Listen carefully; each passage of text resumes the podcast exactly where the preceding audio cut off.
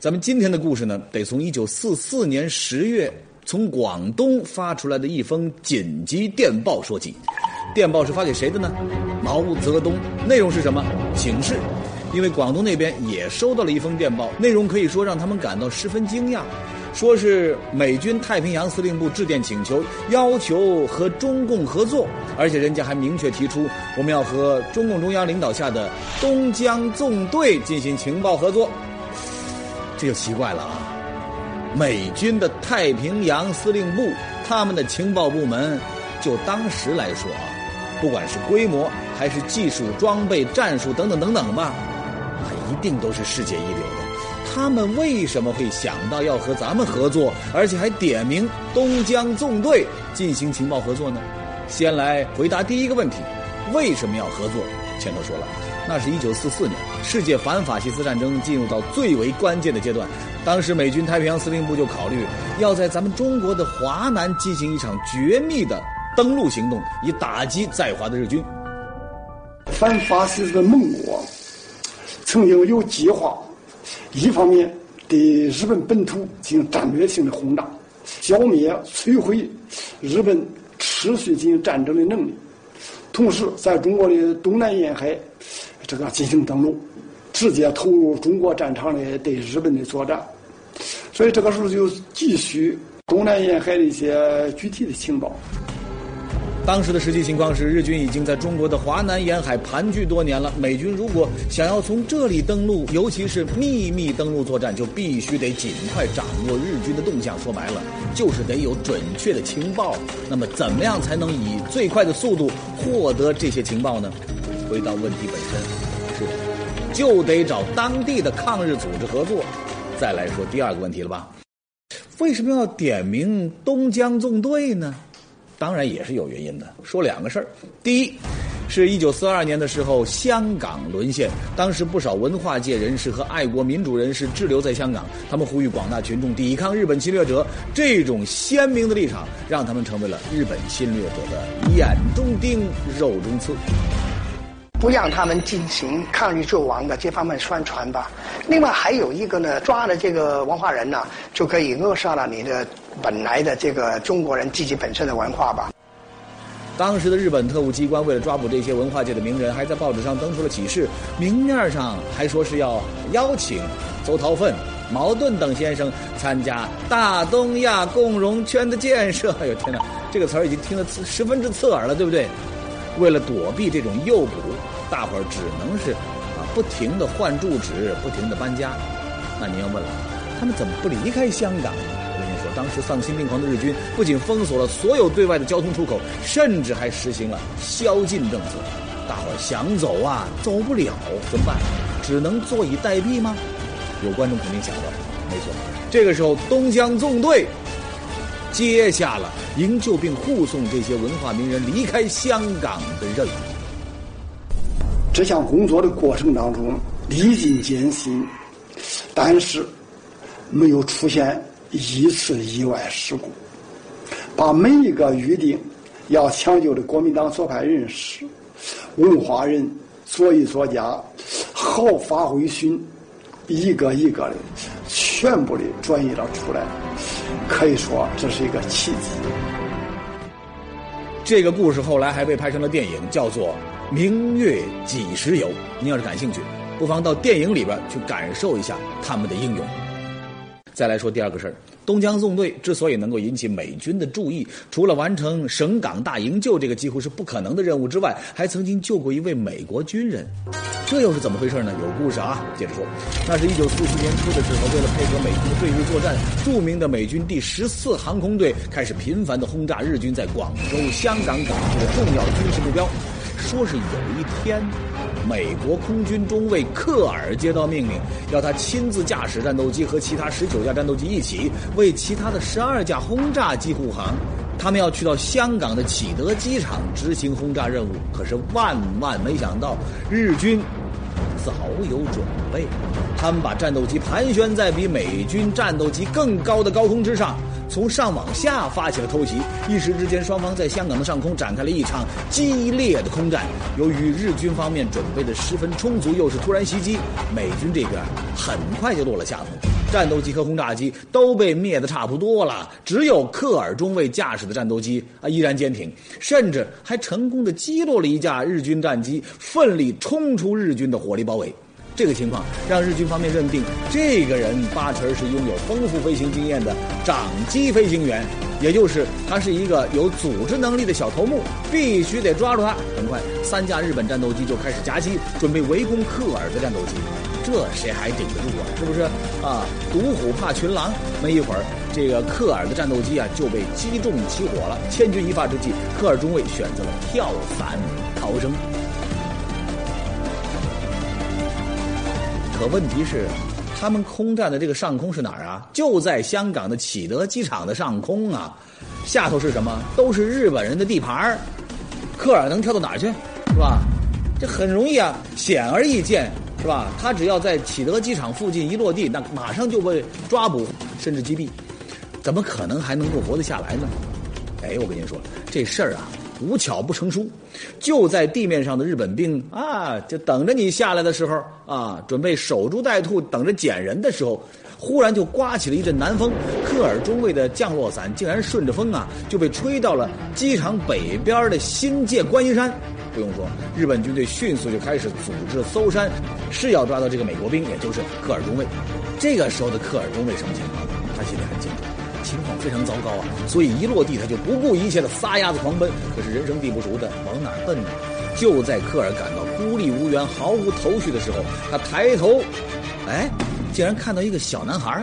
这个小男孩也没多说话，伸出手，拉着他就跑。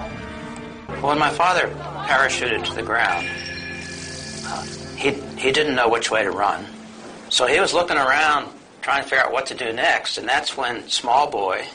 Li Shek came up and grabbed him by the elbow and pulled him up towards the mountains. I, I think my father had an instant bond with Small Boy uh, because he was clearly putting himself at great risk to help my father. 这名叫李石的小男孩，就是东江纵队的一名小交通员。 他早就在山上看到了这惊心动魄的一幕，所以当看到科尔落到观音山的时候，他想都没想就决定出手相救。可是这个时候的观音山已经被日军给包围了，李石带着科尔能往哪儿跑啊？我们日军当时驻香港的部队呢，是一共四千人，就出动了一千人左右来搜捕科尔。在这种情况。硬要往外逃，要突破突围，显然是不现实的。李师还好说，科尔你一个人高马大、金发碧眼的美国兵，一眼就能被认出来，太显眼了，抓到就是死路一条。怎么办？你别看李师年纪不大哈，这种情况啊，他当机立断做了一个决定，要把科尔先藏起来，藏哪儿啊？这会儿东江纵队的优势就显示出来了，地形那是倍儿熟啊，要赶紧就找了一个隐蔽的山洞把人藏了起来。出来的时候呢，还不忘伪装啊，把山洞外头还原成没有人来过的样子。然后李石自己呢，迅速飞奔到山脚下的联络站通报情况。当时正在联络站工作的东江纵队女队员李兆华得到消息，立即展开了营救行动。我妈妈知道以后呢，找了一个。也是我们游击队的一个队员的母亲，是个聋哑人，我母亲就安排他去接应，一直到晚上，我母亲带着吃的东西，带着包伤的一些药，去找了这个科尔。我母亲因为从马来西亚回来的，他们都是懂英语的。他说：“那些游击队在哪里啊？”我母亲都摇摇头，没有跟他讲，因为做地下工作的是要很缜密的嘛。你可别以为这就等于把人已经给救出来了，早着呢。尽管科尔暂时是脱离了危险，可是日军哪里是会轻易放弃的？他们加大了搜捕力度，开始挨家挨户的搜捕。这样下去，迟早还是得暴露。那怎么办？就在这个节骨眼上，您绝对想。东江纵队为了能够转移克尔，制定了一个什么样的计划？您听好了，他们准备是声东击西，佯装对日军在香港的命脉之地启德机场下手，把这地儿给炸喽。关键还不是说着玩儿。很快，启德机场的爆炸声就引起了日军的注意，他们以为真的有人要进攻大本营了，哪里还顾得上搜捕一个美国兵啊？赶紧撤下了搜捕，进入防守状态。就趁着这个档口，东江纵队顺利把克尔转移走了。据说后来科尔中尉还用漫画记录了这段经历，说东江纵队在抗战时期的坚韧和无私，深深的感动了他。您想想看，数千日军搜索三个星期，还让科尔中尉毫发无损的回到了美军当中，再加上前头说的省港大营救，这说明什么？至少能说明三点：一，东江纵队的组织系统是严密而有力的；二，情报系统的反应是相当迅速的；还有第三，部队里的华侨和留学生在国际交流方面那也是很有优势的。就冲这三点，美军太平洋司令部不找他们合作，还有谁？通过营救盟军的飞行员，让盟军信任了我们。然后也让世界能知道了东江纵队在这方面是作战有素的、组织严明的，也让我们赢得了盟军的重视和信任。话说回来，美军请求和我们合作，我们这边什么态度？啊，面对桌上的急电请示，毛泽东同志又将作何反应？下节说。情报合作，共享电台，内容却为何莫名泄露？日军部队神秘消失，美军惊恐万分。东江纵队将如何力挽狂澜？江西卫视经典传奇正在为您解密。上节说到，美军点名请求要和中共的东江纵队合作，请示电报就摆在了毛泽东同志的桌上。毛泽东同志能同意吗？这事儿这么说吧。自从太平洋战争爆发以来，全世界迅速就形成了强大的反法西斯阵营。以毛泽东为首的党中央原本就顺应形势，迅速在党内做出了太平洋反日统一战线的部署。所以，收到美军的请求，毛泽东很快就发表了《中国共产党为太平洋战争的宣言》《中共中央关于太平洋反日统一战线的指示》等文章，等于正式向全世界宣布，中国共产党愿意跟英美等反法西斯阵营的国家一起建立。反法西斯统一战线就这么着。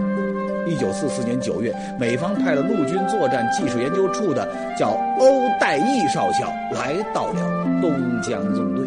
当时来呢是那个欧代义，而且我带着电台，还带着呃他们电台的工作人员来要求跟中央纵队进行情报合作。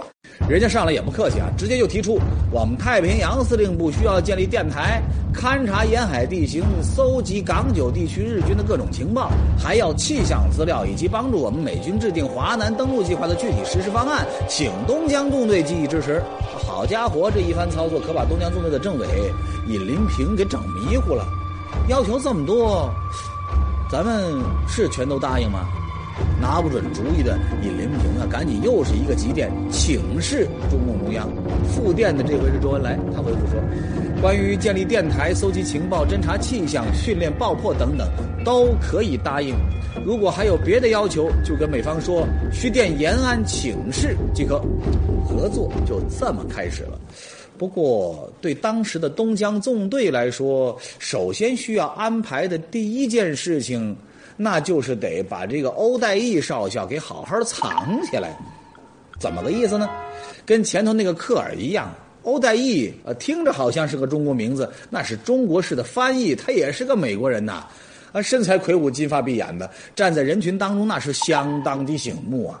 很容易就会被啊日军注意到啊，成为他们这个首要观察的目标。那么要往哪儿藏呢？思来想去的，东江纵队就把欧代义的观察组隐藏到了罗浮山北边的一位地下党员的家里。对内呢，这个观察组叫做安全保密组，直接对接人安排的就是一位叫做袁庚的中共党员。跟盟军的情报合作呢，主要是去袁庚。袁庚挑头的，那为什么选到袁庚呢？不选别人呢？第一呢，你情报合作涉及到很多方面的，那袁庚是最早的一批东纵的那个成员。第二呢，袁庚文化程度比较高，而且还有一点呢，袁庚以前也搞过情报工作。事实证明，选择袁庚无比的正确。因为在东江纵队和美军合作刚开始不久就出现了问题，而发现问题的人正是袁庚。怎么回事啊？说是有一天袁庚发现东江纵队的情报在跟美军电台互通的同时，情报不仅发往了美军电台，还同时发到了另一个神秘的电台。这个情况可把袁庚吓出了一身冷汗。你要知道，从东江纵队发出去的那都是事关战局的绝密情报，这些情报是绝对不能落到敌人手里的，否则损失将不可估量啊。那么是哪里出了问题呢？东江纵队自己的人，那袁庚是敢打包票的，不可能出问题。这么一想，袁庚就把目标转向了欧代义带过来的那些人。这些人里边，有一位中国报务员，很快就引起了袁庚的注意。刚开始合作的时候呢，我们发现呢，欧代义带来的那个人员里面呢，有一个是国民党的特务。啊，就说他呢，呃，一方面把情报给那个盟军司令部，一方面又把情报弄给国民党。后来我们这边就发现了，就向那欧代义提出，啊，欧代义叫他换掉，哦，欧代义同意。原来国民党方面并不愿意看到美军跟共产党合作，所以就安排了特务到美军的身边，企图窃取情报，并且加以破坏。幸好东江纵队的情报处机敏果断，这才及时的啊遏制了这样的破坏行动。当然，美军自己都没有发现的特务，竟然被东江纵队发现了，这也让美军再一次对东江纵队的实力那刮目相看，深信不疑。由于东江纵队的大力支持，美军在华南的登陆计划很快就展开了。首先一步就是勘探。一九四五年三月，美军派出了多名地形勘探工作人员和东江纵队的情报人员一起，组成了地形勘探小组，准备对广东、深圳到汕头的地形以及日军的布防情况来一个详实的大摸底。可是工作才刚刚展开，美军就发现不对劲呐！哪儿出了问题啊？说是美军在对日电台追踪的过程当中，发现有一支日军的精锐波雷部队，噗，神秘消失了。这让美军如临大敌，高度紧张了起来。你要问了，哎，这个波雷部队是一支什么样的部队啊？怎么会让美军如此的忌惮呢？先给您呢稍微介绍一下。呃，波雷部队当时是参加了衡阳会战之后，它是日军的精锐部队，而且非常擅长这个洞穴的作战。这个洞穴作战就是日军在太平洋战场上采用的一种比较独特的作战方式，主要是配合地形建立起强大的防御工事。就这种防御工事啊，即便是当时拥有海空优势的美军，他都很难突破它。而就在美军要登陆华南、准备对日作战的关键时刻，波雷部队突然之间失踪了。你想想看，那美军啊，能不忌惮吗？能不害怕吗？赶紧给我找！就是掘地三尺，也要找到这个波雷部队在什么地方。为了寻找这支神秘消失的波雷部队，美军可以说动用了一切可以动用的先进科技手段。有没有用呢？没有。那么在参加完这个衡阳会战以后，就突然消失了。那么他去哪里去了？他关闭了电台，整个盟军是无法搜索到他的动向。这波雷部队真的就像空中蒸发了一样，一点痕迹都没留下。这个时候，美军就怀疑，说是不是我们的登陆计划已经暴露了？日军正在准备应对措施啊！